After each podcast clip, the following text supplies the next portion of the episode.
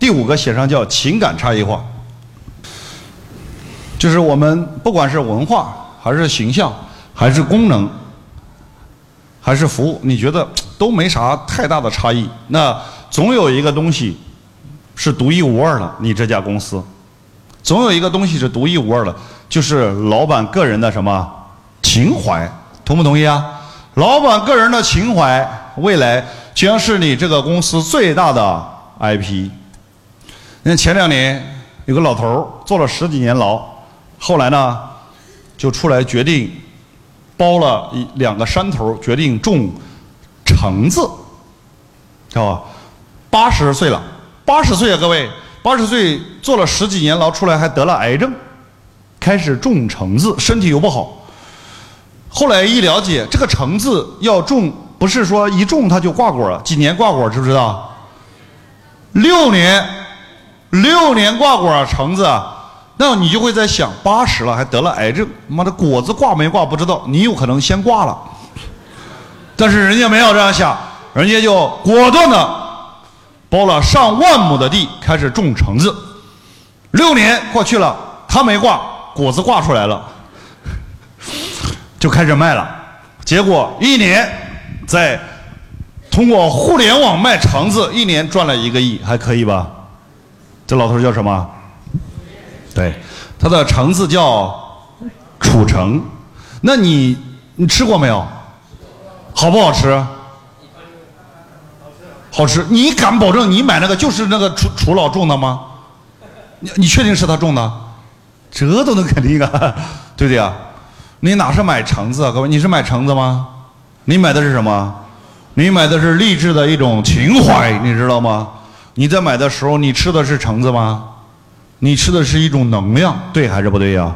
你吃完，你吃的是这八十多岁老头老人家一种梦想的力量，一种励志的情怀。吃完之后，你就感觉浑身充满了激情，那怎么可能不好吃呢？对还是不对呀？你想想。那年轻人买的时候就在想，人家八十多岁了，还这么有激情、有梦想，我才二三十岁，那这辈子整死个人也要折腾点事儿出来，是不是这样？来，再给我多整两斤，对吧？多买两斤，不就这么回事买回去的不是橙子，买回去的是一种励志的情怀，这就是什么？把创始人个人的情怀赋予了产品一种灵魂，情感差异化。我的橙子跟你们所有的橙子。最大的不同不是我的橙子大，不是我的橙子便宜，不是我的橙子好吃，是我的橙子有灵魂。你说人跟植物最大的区别是啥？人跟动物最大的区别是什么？那就是人有灵魂呐，同意还是不同意啊？今天妈的一个橘子，一个橙子有灵魂的，你感觉一样不一样？有灵魂了呀，有灵魂了，这个东西卖我卖贵一点可不可以啊？就可以了吗？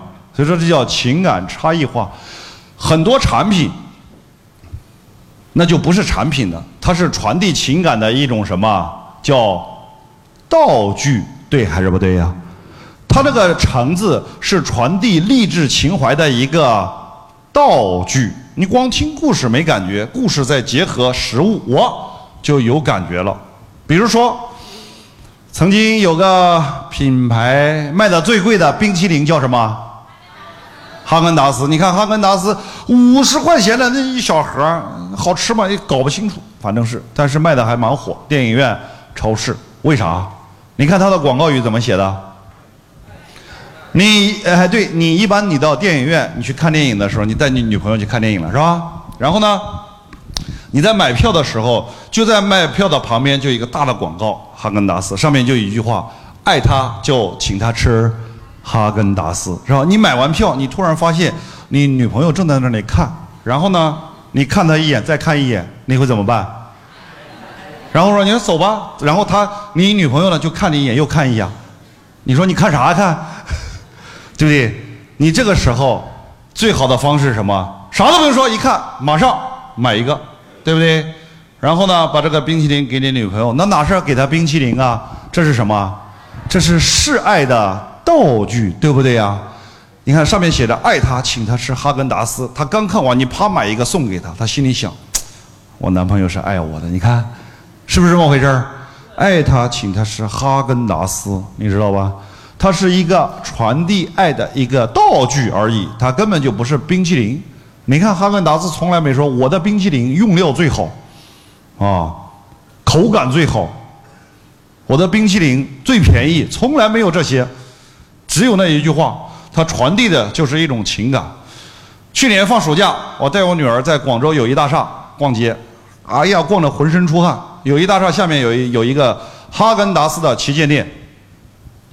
啊，浑身出汗！他说老爸，我要吃冰淇淋，带我吃哈根达斯。我说你出了这么多汗，如果一吃凉的，会把你的胃伤到。等一会儿，等汗下去了，凉快了，我再带你吃。他不行，我非要吃。我说听话，听不听话？听话跟我走。我说你要听我的话，就等一会儿再说。然后他就反问我一句，你看反问啥？对，老爸，你爱我吗？一下把我问的莫名其妙。我说废话，对不对？你爸不爱你，谁爱你？是吧？他说：“你看上面写的啥？啊，你看，爱他请他吃哈根达斯，如果爱我就请我吃哈根达斯，是吧？你 看人家聪明是吧？就没办法，人家整整两个吃吧。这就是一种道具，他把这个产品注入了一种灵魂，而且反复、反复、反复、重复、重复、重复，最后就会植入到消费者的这个脑心心智里面，形成了一种特殊的印记。”这叫情感差异化。这个情感差异化，我们有个学员也用的还可以啊。广西玉林的一个，这老板六十多岁，当过兵，下过乡，啊，扛过枪，也赚过钱，做过做生意也赚过大钱，几个亿，也曾经亏完了之后负债几千万，后来呢又东山再起啊，这个经历呢很丰富，最后呢。年龄大了，六十多岁的不想在外面跑了，于是回家承包了一个山头，开始干嘛？什么种橙子？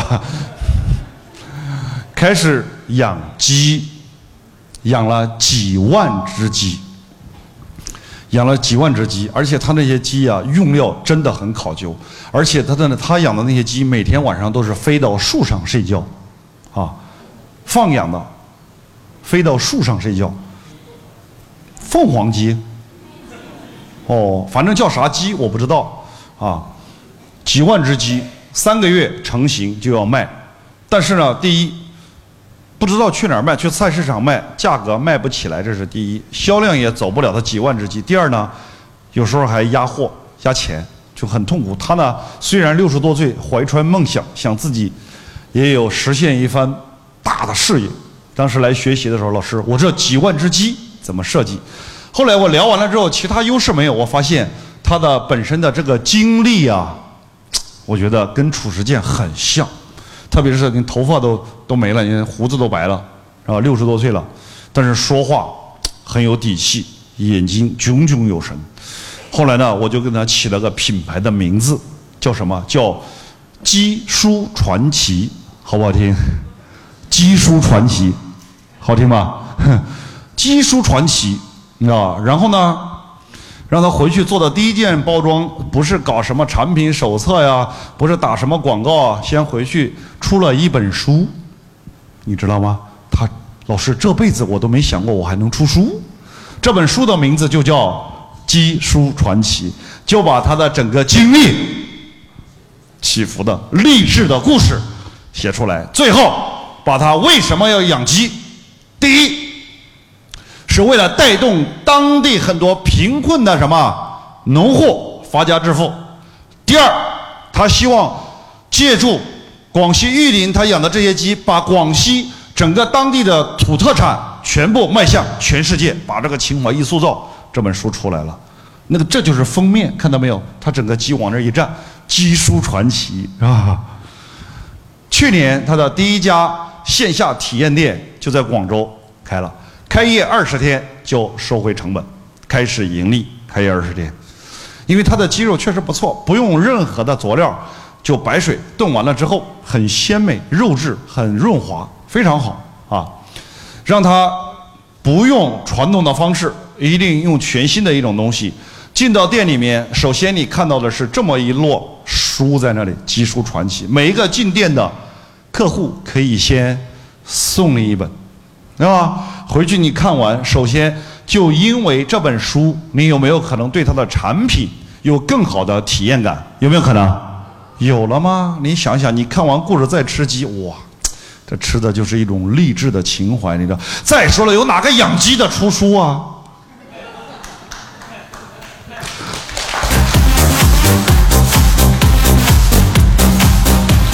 嘿，你别说出书了，我看书都不看了，对不对？人家书出来，鸡书传奇，这多好！